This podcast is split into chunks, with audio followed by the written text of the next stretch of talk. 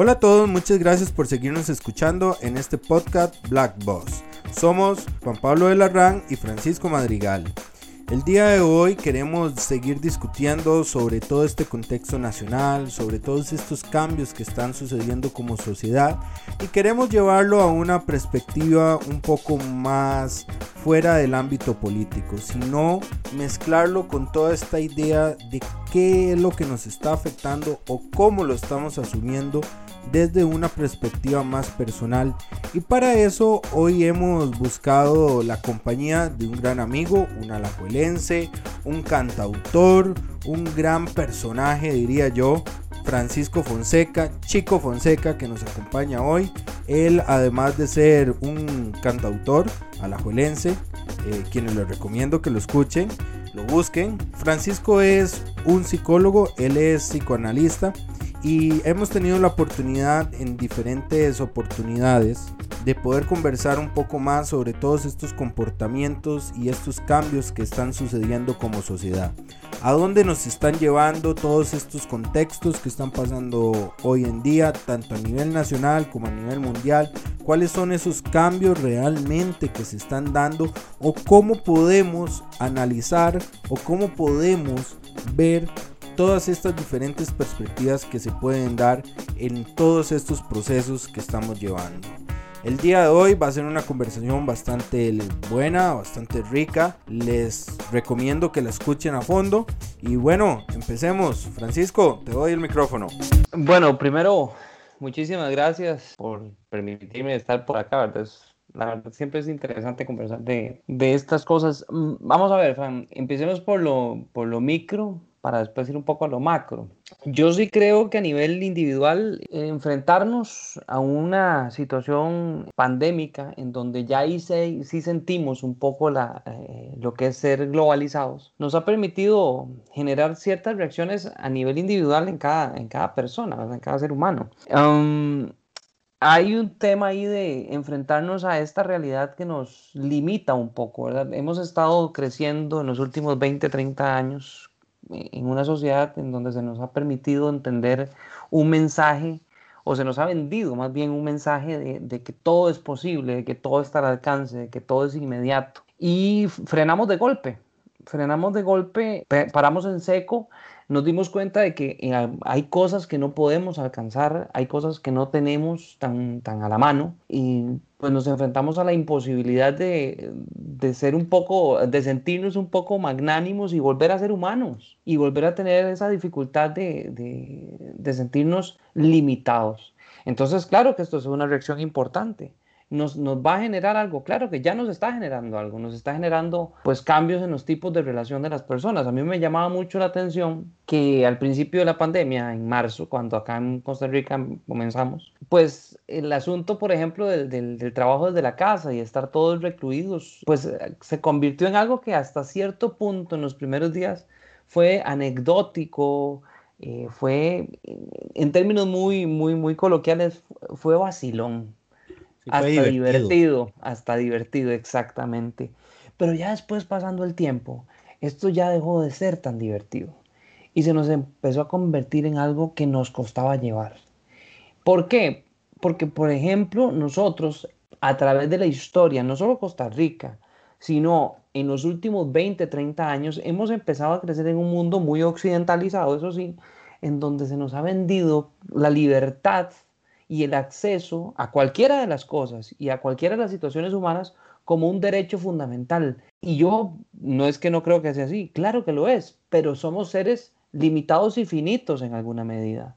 Entonces, di pues esta libertad que creímos tan nuestra, a pesar de que éramos libres, teníamos que estar recluidos. Y eso psíquicamente genera cambios. Genera cambios, genera cambios desde la forma, como te dije, de relacionarse con la gente, hasta por qué no pensar en, todas las dificultades que puede llevar para una persona acostumbrada a estar en una dinámica de vida, cambiar de una vez de, la noche a la mañana a otra, explicándote por qué entonces tanta crisis de angustia, brotes de violencia, ¿verdad? Todas estas cosas. Entonces, desde lo micro empezamos por ahí. Yo creo que aquí también hay factores culturales importantes, porque esta realidad que vos estás hablando, yo por lo menos he tenido la experiencia de haberlo vivido en dos culturas diferentes, que fue la cultura europea cuando estuve en España, eh, comenzando toda esta realidad que vos estás hablando sobre de cómo era que, verdad, era algo divertido. Yo me acuerdo allá en España salíamos a las terrazas a cantar, eh, aplaudir a las 8 de la noche a ese sector público que estaba dando esa batalla. Y, yo le hablaba mucho a los compañeros porque vivía con, con, otros dos chicos y les decía que eso era parte de lo que había que hacer todos los días, porque era una motivación psicológica, era un, un, una motivación que uno ocupaba como persona, porque yo estuve tres meses recurrido completamente en, el piso donde vivía, porque en España no. Claro, en cuatro paredes. En cuatro paredes de forma, digamos, eh, de que solo podíamos salir al supermercado o a la farmacia, no porque queríamos, sino porque era lo único que estaba abierto, porque no había nada más. Entonces, toda esta lógica de, de, de estar tan encerrados, de tener que cambiar y que esto, además, comenzar a aceptar de que esto no va a durar unas semanas, unos meses, que esto va a durar un año, un par de años, porque yo no veo que en el 2021 el asunto vaya a cambiar mucho. Tal vez a finales de año, cuando ojalá exista una vacuna, pero esta lógica de interacción social es que cuestiones tan simples como son las relaciones eh, dentro de nuestros círculos más cercanos, como de la familia, están teniendo cambios importantes. ¿Por qué? Porque ya no nos toleramos unos con otros los que vivimos dentro de, de las mismas casas o de, ya se nos hace de aburrido, se nos hace, no sé, de poco factible seguir, ah, monótono, exactamente, seguir eh, en, este, en este ride de, de, ver a las cuatro personas que uno siempre ve todos los días. Sí, pero mira, Fran, aparte de todo eso, claro, tenés, tenés mucha razón con eso, pero aparte de todo eso, cuando a nosotros se nos puso eh, enfrente una situación como esta, y pues en las últimas dos o tres generaciones nunca, la respuesta es nunca. Entonces, cuando no tenés una, una situación así, aún más a nosotros los costarricenses, ¿verdad? Porque yo podría ahora hablaste de Chile, a mí hace, al principio de la pandemia, como te digo, en abril, marzo, abril, mayo, yo hago eh, consultorías para algunas empresas y entonces empezamos a tener eh, problemas con, con, crisis de ansiedad de los colaboradores y dificultades de este tipo cuando trabajaban desde casa. Y entonces yo les decía, no, no podemos esperar otra cosa. Nosotros hemos, nosotros hemos sido un país en donde nuestro concepto de vida es ser libres, soberanos, independientes, ¿verdad? Y los ticos nos jactamos de tener esa libertad. De hacer lo que nos dé la gana. Sí, sí, pero entonces yo te digo, nosotros no tenemos esa memoria histórica, esa memoria colectiva, porque tenemos varias generaciones para atrás que no han vivido eso. Entonces, cuando vos vas a una sociedad como la chilena, que tuvieron una dictadura como la de Pinochet hace nada, porque hace 30, 40 años todavía existía esto. Exacto. Y entonces la memoria histórica es más fresca y tal vez entonces por ahí hay algunas personas que no se les dificulte tanto el aislamiento, porque el aislamiento para ellos muchas veces fue sinónimo de salvavidas, porque ahí sí, si, si no te aislabas, te mataban. ¿verdad? Que en la sociedad española pasó a principios del siglo XIX, a finales del siglo XIX, a principios del siglo XX, eh, pues con toda la dictadura y después justo, ¿verdad? De hecho hay una película por ahí en, yo sé que no pagan, pero bueno, hay una película por ahí en, en, Netflix que se llama Trinchera Infinita, que habla un poco de esto, de la gente que se quedó encerrada en las casas y que salió 40 años después por miedo a las represalias de la dictadura del régimen opresivo de Franco en España. Entonces, nosotros no tenemos esa memoria histórica, nosotros los costarricenses no tenemos esa memoria histórica y evidentemente esto se nos va a dificultar. ¿Por qué? Porque en términos muy simples tenemos menos herramientas en el cajón para hacerle frente a estas cosas. Porque si queríamos salir a la playa, para nosotros los costarricenses, que de acá donde estamos nosotros en Alajuela, a la playa más cercana estamos a una hora, una hora y media cuando mucho, y que te digan que no puedes ir a la costa, eso para nosotros es inaudito. Ya te digo, yo voy a cumplir 40 años y a mí nunca en la vida me ha gustado la playa porque yo no soy playero, pero no te puedes imaginar las ganas que tenía de ir a ver el mar. De la ansiedad que genera esa prohibición. Porque es una prohibición que para nosotros, y voy a usar un término bien, bien psicoanalítico, es bien jodida. Es que es bien jodido, es bien complicado. Entonces, si es difícil en lo micro la adaptación, imagínate en un sistema macro que demanda un montón de situaciones que son por encima de la mera individualidad, ¿verdad? De un colectivo. Eso tiene, tiene su, tiene su dificultad. Y, ahí, ahí, ahí, bueno, yéndome ya a la parte más macro y viéndolo ya más en, una, en términos de sociedad, esta, este estrés que nos está causando todo este confinamiento, todo este problema, porque ya no es una pandemia de un tema de restricción sanitaria, sino un problema social, un problema económico, un problema de, muchos ámbitos. Y hasta político. Y político, claramente, como lo hemos estado hablando. Esto genera, ese, esa cantidad de estrés genera una facilidad de explosión y de violencia que Costa Rica normalmente no está acostumbrada, que son todos estos bloqueos que tal vez pueden haber, todas estas reacciones pero yo, yo creo que no hay que verlo como algo aislado o algo nuevo, porque también si comenzamos a analizar cómo es este comportamiento social de violencia desde el 2000, con el Convoice, TLC, eh, todas las manifestaciones que se han venido dando. En el, hace dos años estamos con las grandes manifestaciones del sector educativo, que no dejan de ser. Hay muchos sectores sociales en los cuales hay eh, un abandono de que todavía la persona, digamos, ya el núcleo no solamente la individualidad, sino el, eh, la sociedad o ese grupo social específico se siente tan abandonado de que mm, ocupa una respuesta y es una respuesta inmediata ante lo que a lo que ellos creen que les está afectando. Entonces, ¿qué es lo que estoy queriendo plantear con esto?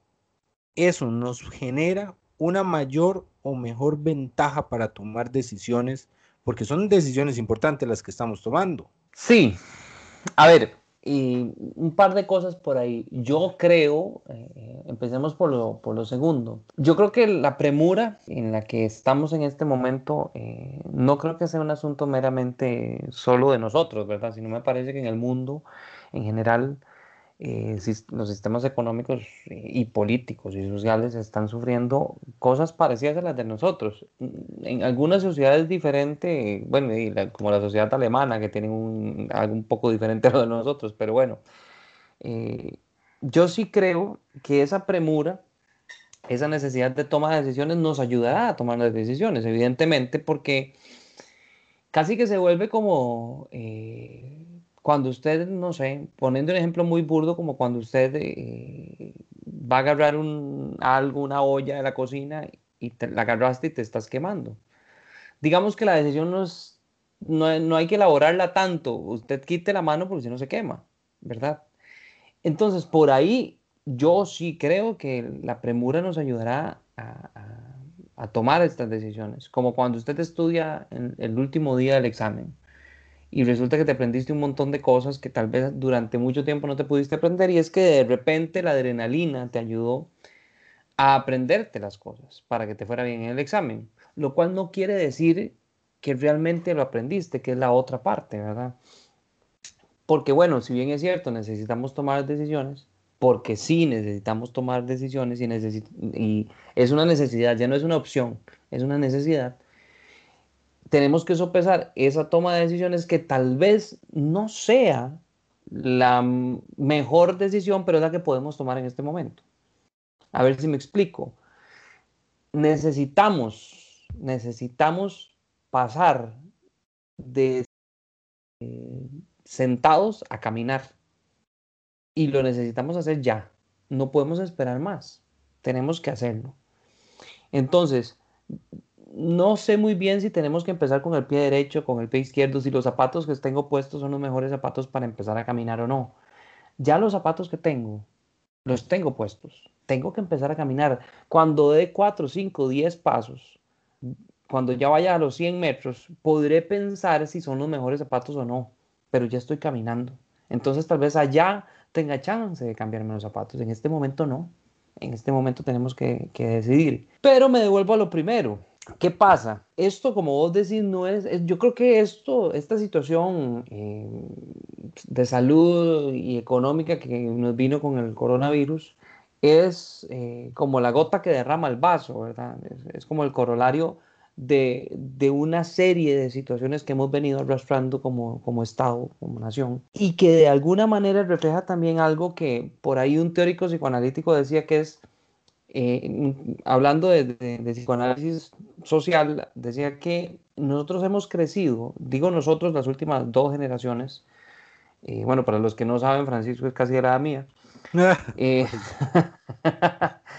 bueno, las generaciones como la mía, incluso la generación antes de la mía y demás, nos hemos enfrentado pero seguimos siendo los mismos millennials, que eso es importante decirlo también en toda esta discusión. Sí, porque, sí, porque estamos inmersos en esa misma generación. Sí, sí, claro. Yo soy de mi edad, por ejemplo. Claro, claro, yo le llevo nueve años a hermano. musicales. Sí, sí, sí, sí, sí. Y crecimos en una sociedad en donde decía este teórico analítico que nosotros, los millennials, porque bueno, yo nací en el 81, entonces hay algunas teorías que dicen que yo soy un millennial de los primeros, muy temprano, que experimentó, exacto, que experimentó el cambio, ¿verdad? Este cambio que, de generación. De hecho, yo soy una intergeneración, ¿verdad? Por mi edad, experimenté lo analógico y también experimenté el cambio digital. Bueno, esto, incluso la generación antes de la mía, eh, nos hemos desarrollado en una sociedad que ha permitido eh, demasiadas cosas.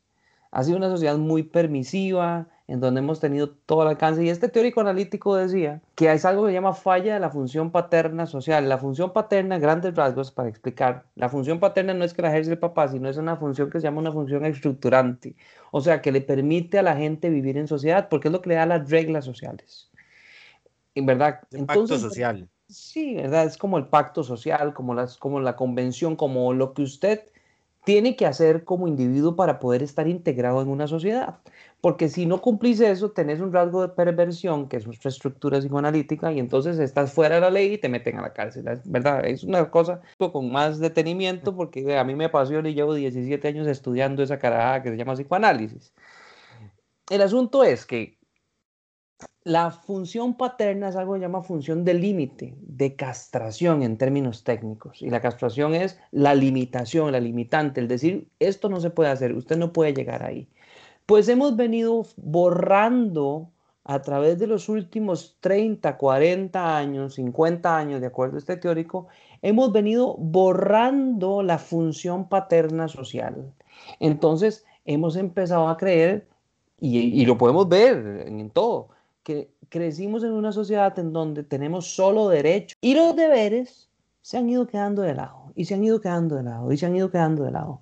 Entonces, esto que nos pasa ahora es, poniendo un ejemplo eh, muy burdo, como cuando usted tiene un niño al cual no le pudo poner límites cuando estaba pequeño y lo único que pudo hacer fue satisfacer el llanto. El chiquillo lloraba y le dabas de comer, el chiquillo lloraba y le dabas de comer, el chiquillo lloraba y le dabas de comer. Claro, se volvió tan, tan, tan, tan demandante que llegó un momento en donde vos quisiste decir, ya no le puedo dar más de comer porque no puedo o porque no tengo, y el chiquillo empezó en un estupor, en una, en una necesidad de que se le llene la verdad el, el estómago que lo tenía vacío y ya no se tenía cómo. Eso pasa porque no se pudo poner un límite antes. Entonces es un poco la explicación que daba él de esto que nos viene pasando ahora, ¿verdad? Decir, bueno, es que ya no podemos más, ya no podemos más, pero se nos vuelve tan incómodo, tan incómodo que nos digan inconscientemente, claro está, que ya no se puede más, que empezamos a reaccionar violentamente, porque es tan fea la, la sensación esa de que no podemos hacer otra cosa más que reaccionar con violencia. Como el llanto esta analogía porque estás poniendo de que ese niño malcriado eh, realmente no es una persona, no es, no es, son los políticos, por decirlo así, es, es que es la sociedad como tal, es que somos todos como tal. Que, que aquellos tenían, que los ecologistas se enojaban y iban y hacían su manifestación que los pescadores iban y hacían su manifestación, que los transportistas, que los sindicatos de educación, y, y eso ha sido la constante. Cuando comenzamos a estudiar las manifestaciones sociales y cómo se comportan en los diferentes países, por ejemplo, hay un estudio muy interesante del Estado de la Nación eh, que habla sobre el incremento de la cantidad de manifestaciones en los últimos eh, años y cómo año con año en los diferentes gobiernos hay más o menos manifestaciones. Entonces, eso es un parámetro que se mide y que comienza a generar eh, esa dinámica social. Pero ya viéndolo desde esta perspectiva, de cómo es ese comportamiento de este, eh, viéndolo en formas muchísimo más simples, de ese individuo que le llamamos sociedad o de ese comportamiento, porque lo hemos creado. La, la sociedad que hoy tenemos es reflejo de decisiones que hemos tomado en el pasado y de esas reglas, de ese pacto social que, estábamos hablando, que se había tomado en diferentes momentos de la historia y que nos ha traído hoy a este comportamiento. Hace unas semanas con, con, con un amigo y le decía, es que hoy estamos discutiendo lo mismo que se estaba discutiendo en la Revolución Francesa. Entonces, ¿qué, pasa? Digamos, ¿esta discusión tiene lógica o no? Entonces, cambiamos el tema, ¿verdad? Hay ciertos aspectos, por ejemplo, en de la división religiosa, que la religión no se mete a la política, que, punto, que, que ya es una discusión de años, que ya la superamos. Entonces, ¿por qué estamos volviendo a discutir eh, esta, esta condición de que si la iglesia puede participar, cuáles son los límites, que la religión, cuáles son los límites de la religión dentro de la política, que, nos plantea una necesidad de la sociedad que no ha sido satisfecha en eh, realmente cómo eh, los problemas que hay. Y, y el Estado tiene que satisfacer eso en aquel momento, en la Revolución Francesa, eran los reyes los que tenían el problema y todo el mundo se estaba muriendo de hambre y eran esas grandes desigualdades y el pueblo se sublevó y toda esta lógica histórica que ya sabemos.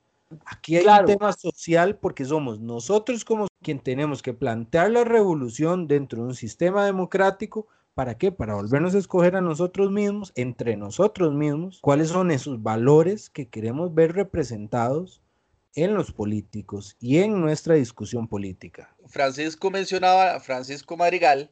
Eh, Muchas gracias.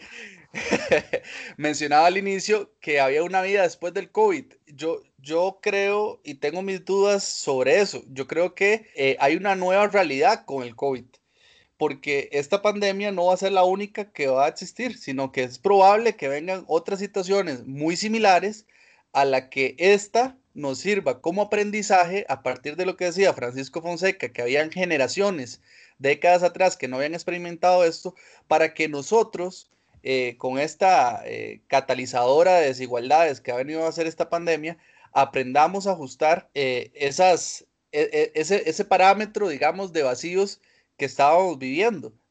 llámese valores, llámese necesidades, llámese educación, hay un, hay un terreno muy amplio, digamos, que, es donde uno se debe cuestionar si, si esta pandemia nos está sirviendo para lo que viene. Es decir, vivir esta realidad eh, es, como un aprendizaje para, imaginemos, eh, eh, futuras situaciones que vayan incluso hasta un poco más allá o, peor que el, que el COVID. Además de que ha catalizado las desigualdades, nos ha llevado en el peor momento socioeconómico e incluso de liderazgo político en nuestro país, de, que tenemos que tomar decisiones fundamentales, elementales, que tienen que ver estrictamente con la estructura del Estado. Y a mí lo que me preocupa es que tengamos que llegar a tocar piso, ¿verdad? Para darnos cuenta de, los cambios que hay que hacer, ¿verdad? Y, ese, y ese asunto de, de ir pateando la bola, ir pateando la bola hasta llegar a, una situación en la que definitivamente no, es insostenible, pues creo que nosotros debemos de aprender de eso, es decir, de, que no nos vuelva a pasar, de que no volver a llegar a, esta situación, sino aprender de, las malas decisiones, de la irresponsabilidad de algunos o, o de todos, para que eso nos sirva como aprendizaje para cosas venideras, llámese pandemias, llámese conflictos políticos, llámese conflictos incluso familiares, que es el núcleo de nuestra sociedad. Y aquí tenemos un tema, es decir, eh, eh, la, sociedad que, en la que estábamos inmersa estaba repleta de desigualdades. Y entonces aquí es donde nos debe llamarnos a tener un, punto de solidaridad con aquellas personas que estaban excluidas del sistema o que se están viendo arrastradas a verse excluidas eh, de un sistema cada vez más, más acotado.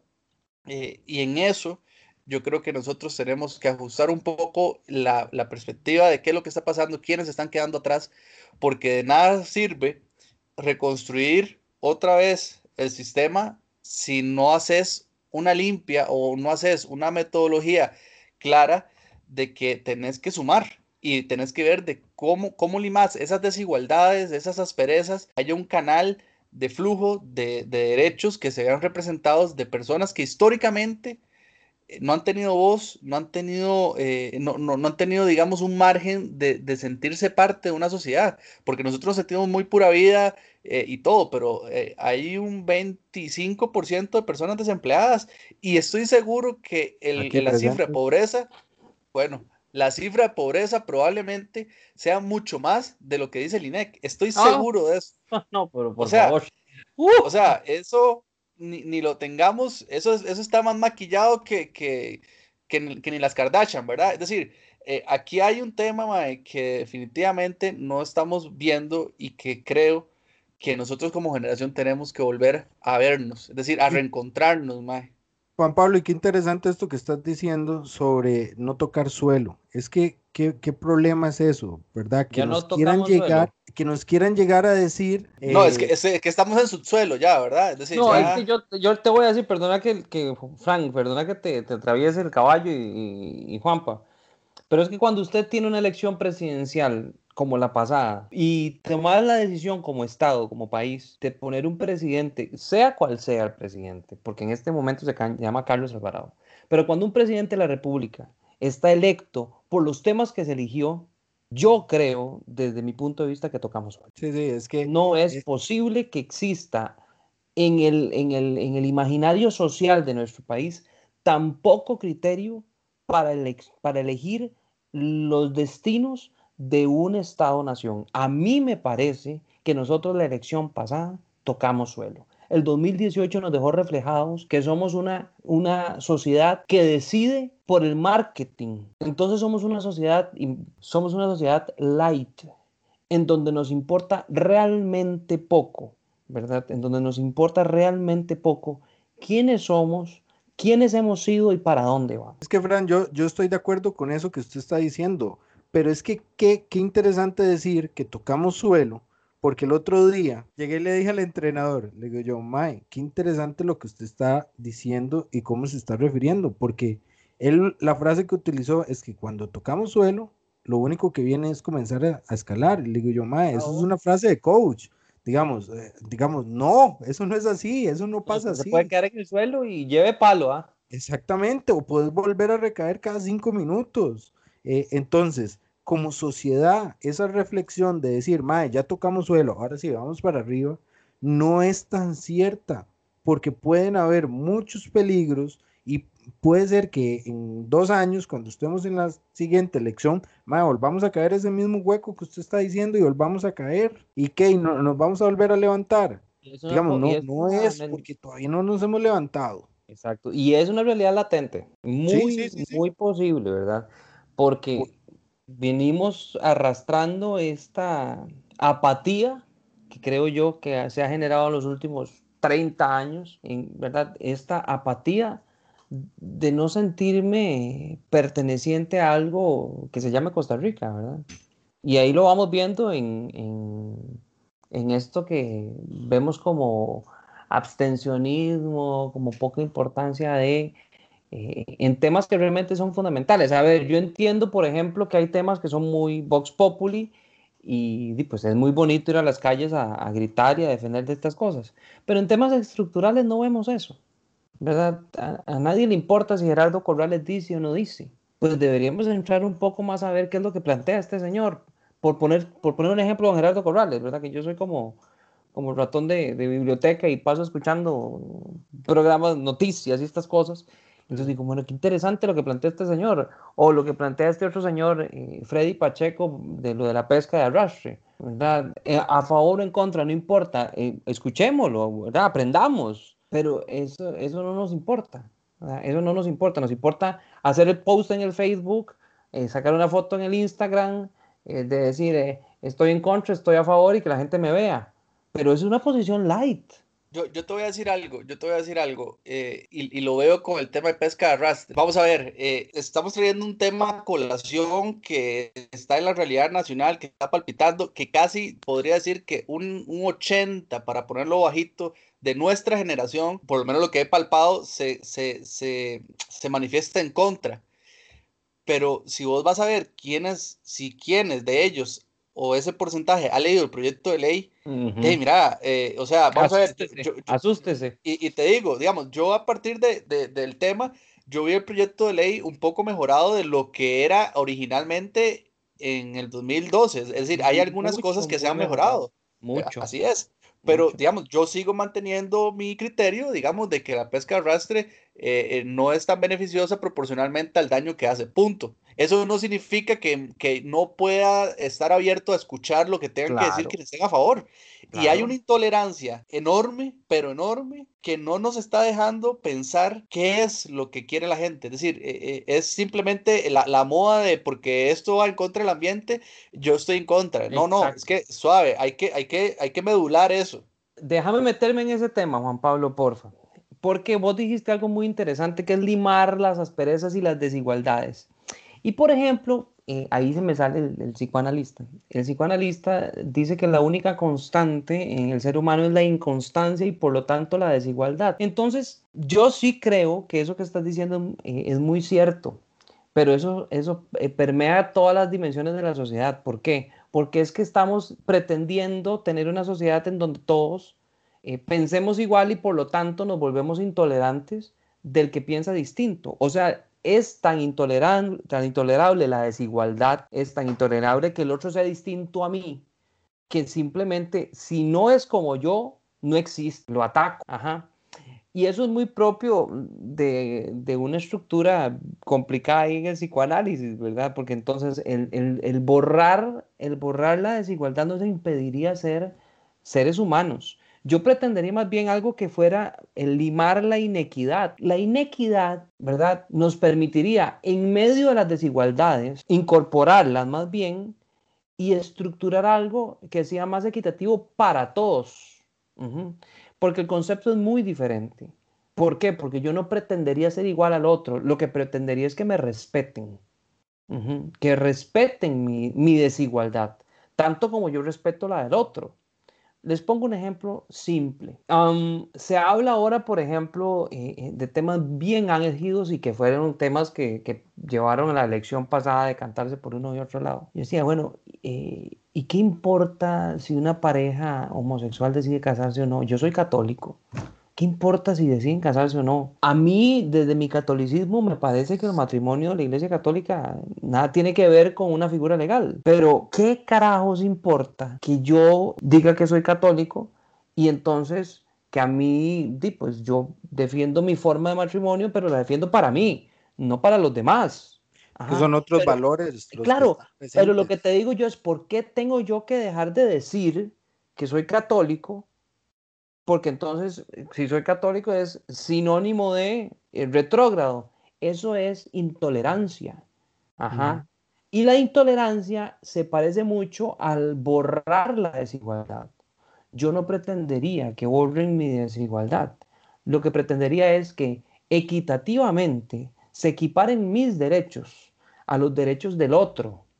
Y entonces, si el otro decide pues ser agnóstico o ateo o lo que quiera y casarse con una pareja del mismo sexo, pues que se, pues que se case y que él diga que se casó y todo lo demás y a mí, tranquilos. Lo que pasa es que necesitamos que el otro piense como yo, entonces excluye el pensamiento del otro. Y cuando hay esta, esta exclusión del pensamiento del otro, lo borramos, simbólicamente lo borramos. Y cuando lo borramos, el otro deja de ser persona y se convierte en una cosa. Y como se convierte en una cosa, yo lo puedo usar y lo puedo agredir también. Mira qué, interesante, qué interesante lo que decís, porque acabas de describir al PAC en campaña. sí. O sea, eh, el discurso político. El mismo discurso. Si usted no piensa como yo, está listo. Y no existe. No existe.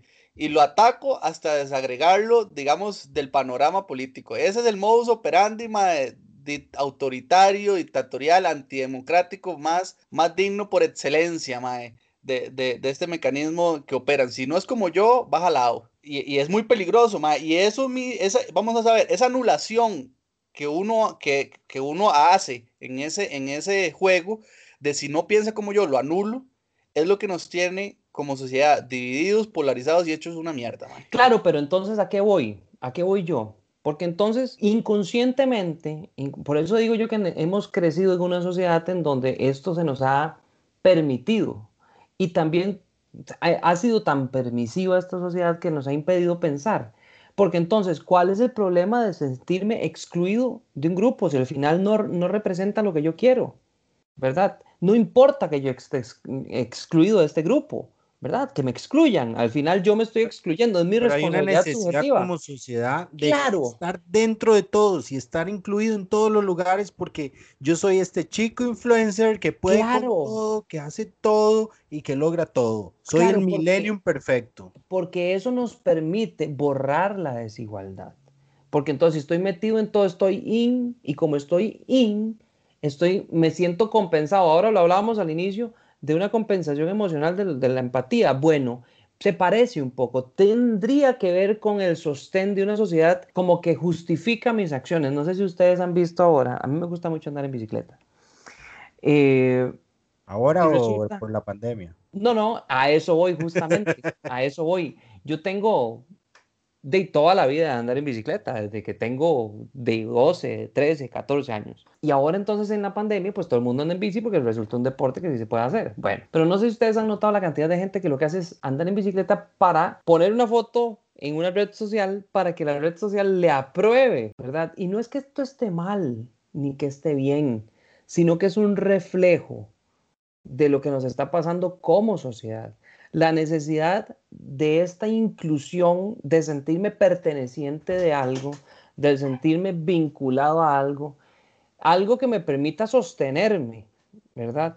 Que me permita sostenerme como individuo dentro de una sociedad que si no estoy dentro de ella, no existo, me borra. Y ustedes explican el por qué un discurso tan populista y tan progre resulta tan atractivo? Bueno, porque le da sentido de pertenencia a las personas en una sociedad que es altamente excluyente si no se tiene un discurso como el discurso que se plantea como oficial y como el verdadero.